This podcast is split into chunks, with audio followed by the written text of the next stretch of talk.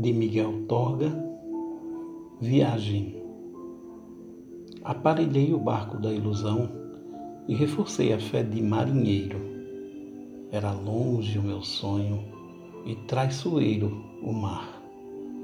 Só nos é concedida esta vida que temos, e é nela que é preciso procurar o velho paraíso que perdemos. Prestes, larguei a vela e disse adeus ao cais, a paz tolhida, desmedida. A revolta imensidão transforma dia a dia a embarcação numa errante e alada sepultura. Mas corto as ondas sem desanimar.